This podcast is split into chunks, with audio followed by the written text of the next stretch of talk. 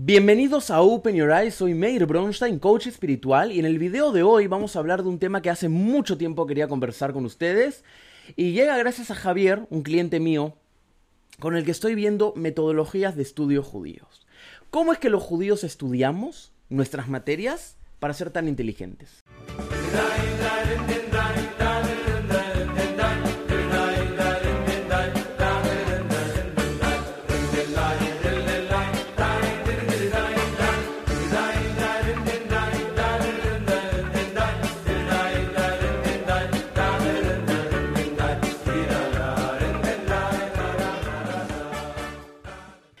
Es sabido, es sabido que los judíos han cambiado siempre el rumbo de la historia, el rumbo de la humanidad y el rumbo de las ciencias. No nos olvidemos que grandes filósofos como Baruch Spinoza, por ejemplo, era judío. Grandes músicos como Mendelssohn, él era judío. Estoy dando pocos ejemplos. El 70, 75, 80% de los premios Nobel de la historia son judíos. ¿Correcto? Podemos, eh, Freud, eh, Freud, em, Frankel, el nefasto, el nefasto, Marx, etc., todos ellos eran judíos y de cierta forma dieron algo a la humanidad que cambió el rumbo de la historia para siempre. ¿Correcto? Hay que saber que el judaísmo se transmite por la madre. Uno es judío cuando nace una madre judía, o cuando se convierte, pero en este caso cuando nace una madre judía. Y aunque él sea un rasha, sea un malvado, bajo nuestra concepción del mundo y bajo la alajá, bajo la ley, etc., siempre va a poder retornar al pueblo cuando haga teshuvá, cuando se dé cuenta del error que está cometiendo, siempre va a poder retornar y va a poder volver a ser contado, etc. Digo esto porque ya me veo venir en los comentarios, quizá, alguien que dice, pero Karl Marx era un desertor, era un ateo. Sí, es verdad. Pero si Karl Marx hubiese hecho teshuvá al final de su vida y hubiese dicho, yo creo en Hashem, yo creo en la Torah, etc., hubiese sido recibido de nuevo por el pueblo. Pero no importa. Los judíos siempre han cambiado la historia de la humanidad. Obviamente el cambio de la historia de la humanidad no es exclusivo de los judíos, por supuesto, pero sabemos que hay una, vasta mayoría de, judíos que han cambiado el rumbo de la ciencia, de la historia, de la matemática, de la lingüística, de, de muchos rubros. Entonces la pregunta es, la pregunta es, ¿qué hay en la sabiduría judía que logra esto? Tenemos que saber que muchos judíos eh, del siglo pasado nacieron en casas religiosas. Muchos judíos nacieron en casas religiosas o tenían familias que eran religiosas y que, que por ser religiosas tenían un método de estudio que vamos a hablar hoy día que es muy importante. Que se trata no solamente de conocer, sino de entender. Sino de entender. Ahora vamos a ondear en eso. Yo siempre fui muy crítico, desde muy niño, aunque no lo crean, del sistema educativo occidental. El sistema educativo occidental se basa, todos podemos concordar en esto, estoy seguro, se basa en que una persona, un chico, un adolescente, un universitario, en la mayoría de casos lamentablemente, conozca un tema para poder dar un examen, aprobar la materia y se acabó ahí. Lamentablemente es así. La idea no es que el chico desarrolle, que la persona, el chico la chica, el universitario la universitaria, desarrolle un entendimiento sobre el tema, sino que apruebe el tema. Yo me acuerdo cuando estudiaba en el colegio, yo era muy malo en biología, era muy malo, y yo estaba a punto de desaprobar biología. Tenía que aprobar el examen final con 16 sobre 20 para aprobar el curso, me acuerdo. Y me acuerdo que me pasé estudiando toda la semana, memorizándome el, si mal no me equivoco, el cigoto y cómo funciona, el, la, la, no sé qué y, qué sé yo. Ni me acuerdo ahora. Me lo memoricé y ni me acuerdo ahora. Aprobé el curso de biología y nunca más volví a ver el tema. ¿Eso es un buen sistema educativo? Un buen sistema educativo, y esto lo sé porque tengo, eh, conocí personas que estudiaron medicina en Perú, un buen sistema educativo es un sistema educativo donde uno aprende sobre el corazón, termina la materia y no se acuerda ni siquiera el nombre de una arteria. ¿Eso es un buen sistema educativo? No. No puede ser un buen sistema educativo donde la idea sea que tú conozcas algo para rendir un examen y ya está. ¿Y en qué diferencia el sistema educativo judío tradicional, llamémoslo sistema talmúdico, por ejemplo, llamémoslo sistema judío tradicional que seguimos los ortodoxos, los Haredim, ¿cuál ¿qué es lo que diferencia este sistema educativo del, mundo, del sistema educativo del mundo occidental? Algo muy simple, el entendimiento. Yo puedo conocer la teoría de la gravedad. Yo sé que si agarro esto y lo tiro, se va a caer, porque conozco la teoría de la gravedad. ¿Entiendo la teoría de la gravedad? No, pero la conozco. ¿Ignoro la teoría de la gravedad? Sí, porque conocer no significa que se entienda. Yo conozco la teoría, yo sé que si suelto esto se va a caer porque hay gravedad y no sé qué, no sé cuánto. Pero entiendo la teoría, entiendo lo que Newton desarrolló, entiendo la ecuación. No, no la entiendo. Entonces yo conozco algo, pero no lo entiendo. Y el problema es que el sistema educativo occidental se trata de eso, se trata de conocer que hay una teoría de la gravedad, quizá tienes que conocer la, la estructura de la fórmula, pero no la entiendes. Y no importa si la entiendes o no, porque cuando llega el examen escribes X, no sé qué, no sé cuánto, esto, la manzana se cae. ¿Pero entendiste algo? No. Y ese es un gran problema. Mi jabruta, o sea, mi compañero de estudios, que ya hablé de él varias veces en este canal, eh, B, eh, Herschel en Yiddish, mi amigo, que fue el que me inspiró a, a, hacer el video, si conoces a Shlomo Cohen, bajo la historia de su primo, véanlo, es un cuento jasídico muy lindo, vayan a escucharlo. Él me regaló un libro fantástico que se llama Aprendiendo a aprender Gemara. El Talmud, el Talmud, eh, cuando uno ve el Talmud, tiene dos estructuras. Tiene la Mishnah y la Gemara. La Mishnah es la ley oral. Moshe recibió Torot, Torah es en singular, Torot es en plural, lo leímos hace dos semanas atrás, en la última parashat del libro Baikra. Está escrito que Moshe recibió Torot en el monte Sinaí. ¿Qué Torot? Sabemos que hay una sola Torah que es la escrita. Entonces, ¿y la otra Torah cuál es? P. La Torah P. la Torah de boca a boca, la Torah oral. Esa es la Mishnah. En el Pirkei Avot, en el Pirkei Avot, la primera, la primera Mishnah del Pirkei Avot dice lo siguiente. La primera ley oral dice lo siguiente, tradición oral. Moshe kibel Torah misinai, umesara li Yoshua, be Yoshua liskenim, eh, uskenim li nibionim, unibionim masagoa Lean Sheikh Neset que significa Moisés recibió la Torá en el Sinai y se la transmitió a Yoshua bin Nun, su alumno, y Yoshua a los sabios, y los sabios a los viejos en realidad, y los viejos a los profetas, y los profetas a los hombres del gran Sanedrín, a los sabios del Sanedrín. Está hablando acá tanto de la Torah escrita como de la Torah oral.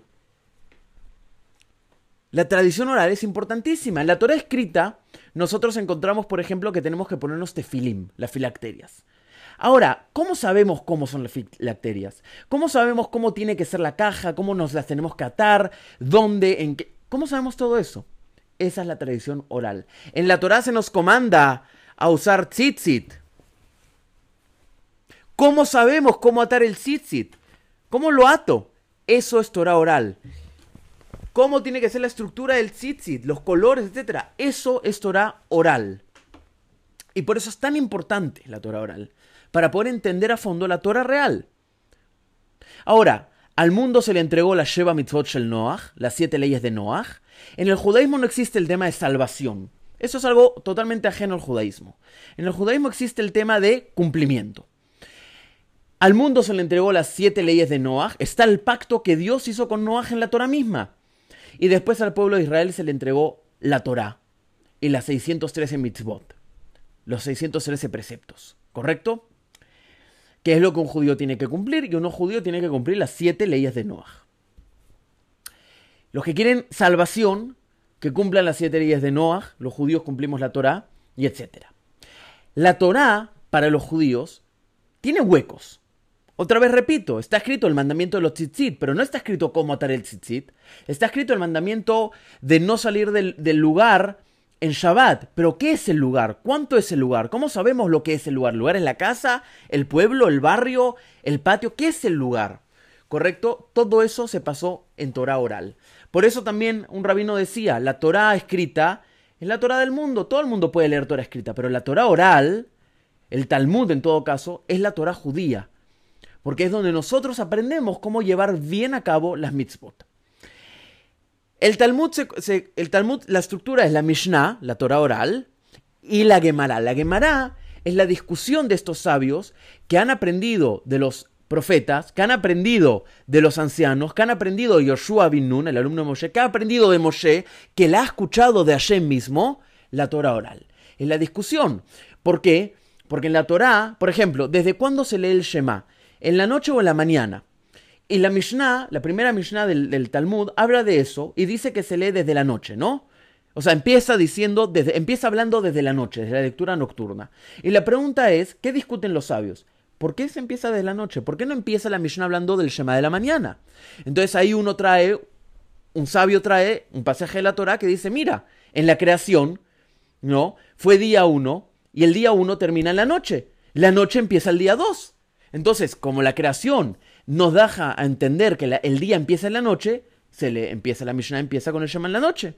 Otro dice, no, mira, en el versículo tal está escrito esto, y como está escrito esto, se entiende que empieza por la noche. Otro, y así, es una discusión, solamente para aprender y obtener sabiduría. Y la alajá, la ley, sale también de esas discusiones, pero yo no voy a explayarme más. Mi hija bruta, Retzvi Hersh, me regaló este libro que es muy bueno, Aprendiendo a aprender Gemara, que es un libro escrito en tres idiomas, es muy entretenido, está escrito en inglés, mezclado con hebreo antiguo, hebreo bíblico, y con arameo, porque el Talmud está escrito en arameo. La Mishnah está en hebreo, porque así se la dio Dios a Moshe, y el Talmud, la Gemara, la discusión está escrita en arameo antiguo. Porque el Talmud Babli se desarrolla en Babilonia, donde se hablaba arameo.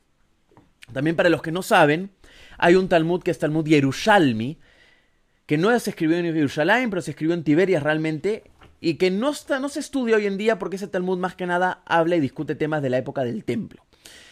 El Talmud Bavli es el Talmud del exilio. Entonces ahí aprendemos las leyes que tenemos que saber para cuando estamos en el exilio. Vamos a entender un poco cómo estudia o cómo es el método de estudio de una persona judía ortodoxa. Voy a apagar esto que me está distrayendo el micrófono, perdón. Creo que es la primera vez que figura en el, en el video cómo es que grabo los audios. Leer Torah, vamos a, vamos, a, vamos a hablar de leer Torah, pero cuando yo hablo de leer Torah, cada uno enfóquese en lo que uno estudia. Si uno estudia química, historia, filosofía, arqueología, educación, psicología, psiquiatría, medicina, cardiología, lo que sea, cuando escuchen la palabra Torah, pónganlo en su materia. Estudiar Torah es algo completamente diferente de estudiar eh, una materia secular. ¿Por qué? Porque las materias seculares consisten en absorber información y en entender cómo usar esa información. Un cardiólogo tiene que absorber todas las arterias y cómo, cómo funciona la válvula este y la válvula otra y qué pasa si una válvula bicúspide o tricúspide, etc. Y tiene que saber cómo usar esa información. Bueno, si hay una válvula de cúspide, lo que hay que hacer es que hay que hacer esto, lo otro, si hay que operar corazón abierto, esto, lo otro. Pero hay que explicar que en el estudio de Torah, aunque incluya la asimilación de la información, lo que acabamos de hablar, el proceso de aprendizaje consiste en resolver a cada, en cada letra, en cada oración, en cada palabra, una secuencia de problemas. Por ende, un gran sabio del judaísmo define la educación judía como el, eh, el entendimiento de nada de lo que hayas entendido antes. Si tú entendiste que la, no sé, que pi es 3,14, entonces no entendiste nada. Vuelve y vuelve y vuelve y vuelve. Eso es lo que nos diferencia. Y escuchen qué interesante es. Qué interesante, esto aplica mucho a la psiquiatría también. Yo estoy hablando de temas de, de, Torah y realmente me he dado cuenta, yo estudié muchos estudios seculares, yo me he dado cuenta que realmente es diferente. Aunque yo diga que ustedes lo apliquen en sus ámbitos, es realmente diferente. Pero se puede obtener algo. Lo importante es que puedan rescatar algo de esto para ponerlo en práctica ustedes. ¿Esto sigue grabando? Sí, perdón. Para que lo pongan en práctica ustedes. Por ejemplo, en la, primera Mishnah que acabamos de hablar, empieza diciendo la palabra Meimatai, ¿desde cuándo? Y de esta forma uno entiende que Meimatai, eh, Meimatai es desde cuándo, punto, nada más. Ahora, Rabbi Akiva Eiger, Rabbi Akiva Eider, perdón, decía que aunque Meimatai significa desde cuándo, desde cuándo, nosotros tenemos que ponernos en el problema. ¿Cuál es el problema? Tenemos que crear el problema. ¿Desde cuándo? ¿Desde cuándo qué? ¿Desde cuándo por qué? ¿Desde cuándo cómo? ¿Desde cuándo? ¿La noche, la mañana, la tarde? Antes de pasar al desde cuándo, o sea, ¿desde cuándo se lee el Shema? Antes de llegar a desde eh, cuándo se lee el Shema, uno tiene que empezar a preguntar desde cuándo qué. ¿Por qué desde cuándo? ¿Por qué empiezas con desde cuándo? ¿Por qué no empiezas diciendo el Shema?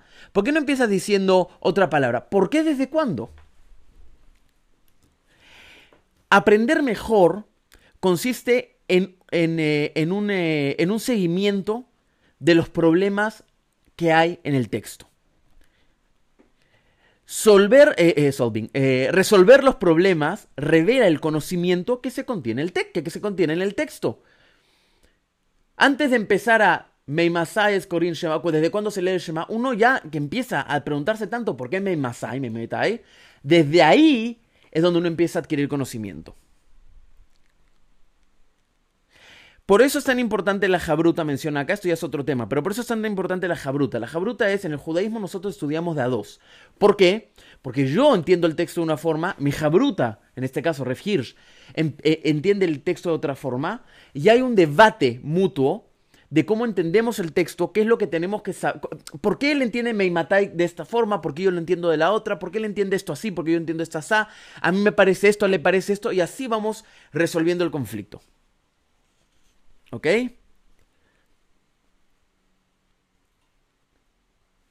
Continúa el texto acá diciendo algo muy interesante. La diferencia entre el estudio de Torah y el estudio secular está en la base del error que comete el alumno. ¿En qué sentido?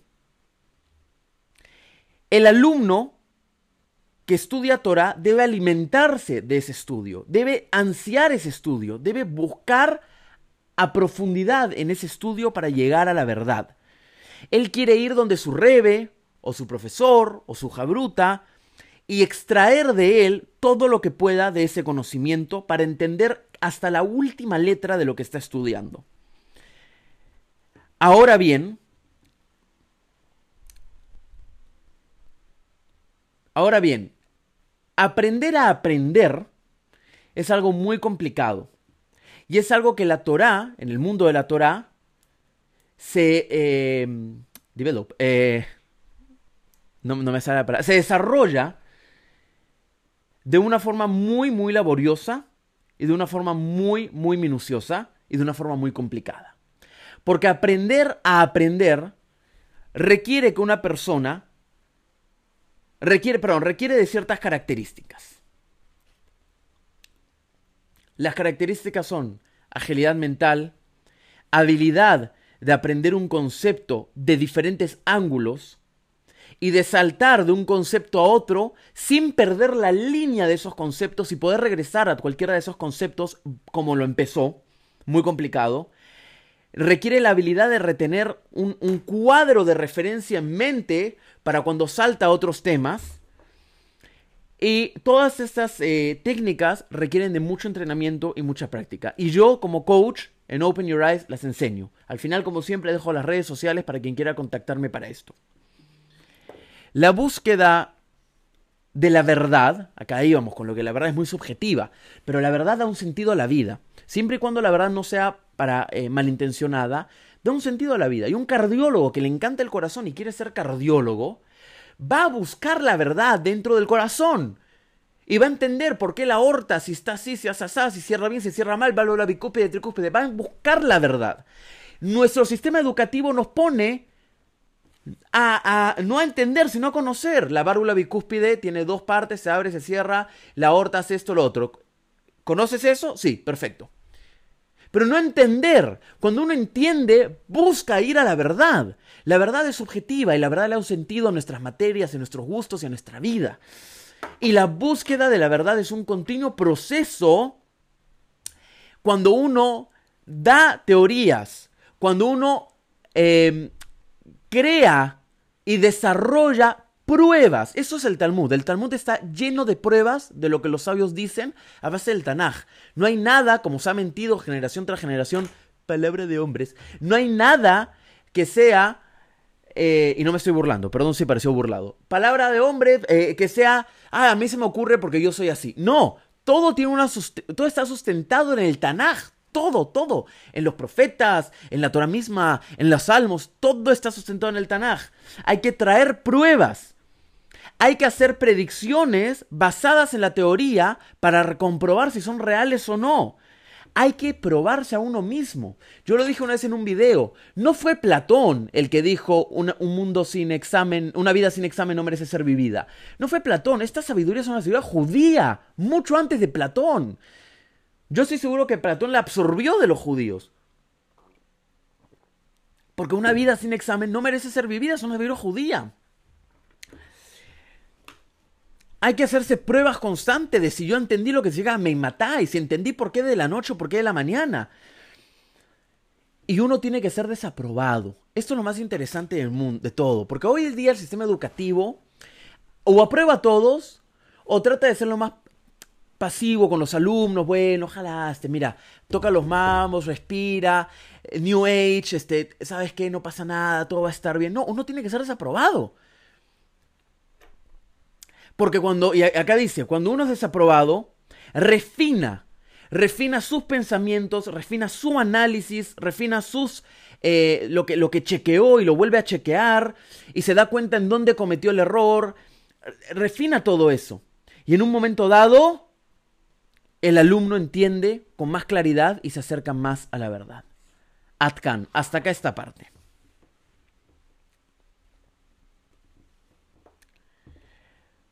Una persona, esto es muy importante, una persona que conoce algo muy bien, no necesita de una gran memoria para saberlo.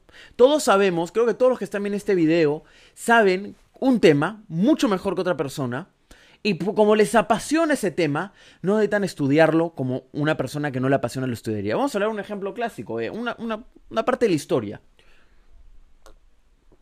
Yo tengo un amigo que sus abuelos sobrevivieron al holocausto pero toda su familia falleció. Y él se apasionó en entender los factores del holocausto y en entender lo que es el holocausto. Él no estudió en la universidad, no estudió en, en, un curso especializado, no, él estudió por su cuenta.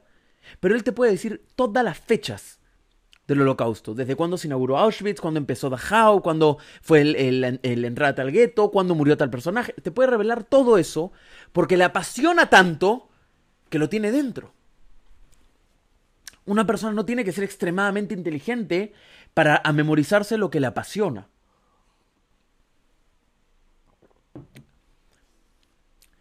Mucha gente sabe cómo llegar de un lugar a otro lugar. Mucha gente sabe que para entender el holocausto uno tiene que entender el fenómeno del antisemitismo en Alemania. Y para entender el fenómeno del antisemitismo en Alemania uno tiene que entender el fenómeno de los, del antisemitismo europeo. Y para entender es y así. ¿No? Y esto puede dar una eh, esto puede dar una clara dirección a lo extraño. Qué interesante. ¿Por qué? Porque lo que nos está sugiriendo esto es que, claro, tú quieres entender el holocausto y para eso tienes que entender el surgimiento del antisemitismo. Pero eso ya te va a desviar de tu tema y va a hacer que pierdas el hilo. Lo que dije antes, uno tiene que saber muy bien cómo conectar los hilos para saltar de un lugar a otro y yo estoy acá, quiero regresar acá y volver acá y volver acá y volver acá, acá, sin perderme en todo el tema. Es muy interesante. Eso puede conducir a que la persona en su estudio se extravíe.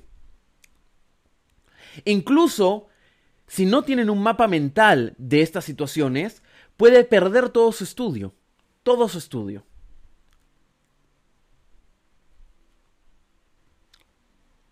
El alumno tiene que estudiar claramente un estudio y enfocarse en eso antes de saltar a otro.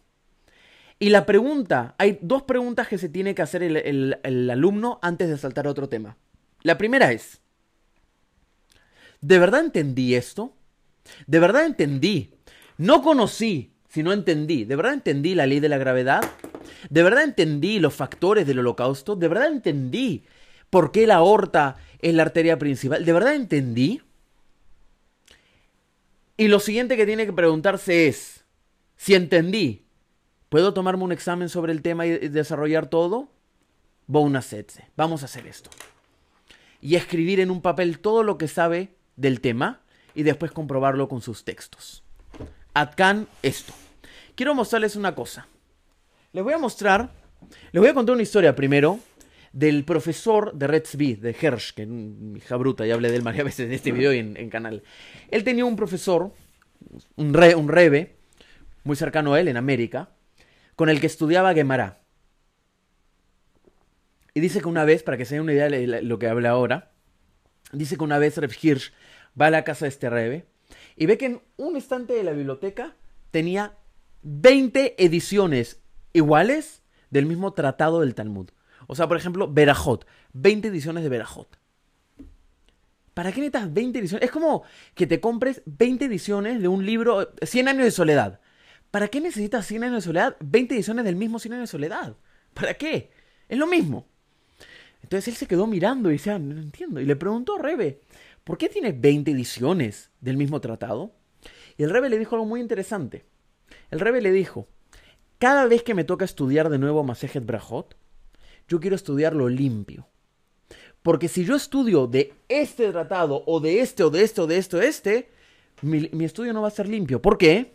Porque nosotros, en la hora del estudio, nosotros, saqué la cámara incorrecta, me perdonarán, eh, nosotros a la hora del estudio, no sé si esto se vaya a ver en el video, espero que sí. A la hora del estudio, la mía todavía no está tota-, ah, completamente, pero para que se den una idea, a la hora del estudio, apuntamos y escribimos y reescribimos y hacemos anotaciones y subrayamos y esto y lo otro para entender lo que estamos leyendo, lo que estamos estudiando en esta Gemara específica, en esta Mishnah específica. Apuntamos todo. ¿Por qué Corín? ¿Por qué esta palabra? ¿Por qué esto? Acá hay un signo de interrogación, acá hay un signo de exclamación. Eso es algo muy interesante. El, la Gemara no se escribe con puntitos o comas o puntos, signo de interrogación. Uno tiene que conocerla. Por eso yo siempre digo, una persona que no conoce metodología talmúdica, que no estudie Gemara, por más que esté traducida, tiene que entender qué palabra significa que hay un punto final al lado de ella, qué palabra significa que hay una coma, qué palabra hace referencia a una pregunta, cómo empieza una pregunta en la Gemara, hay una estructura que hay que entender. Y nosotros apuntamos todo, todo.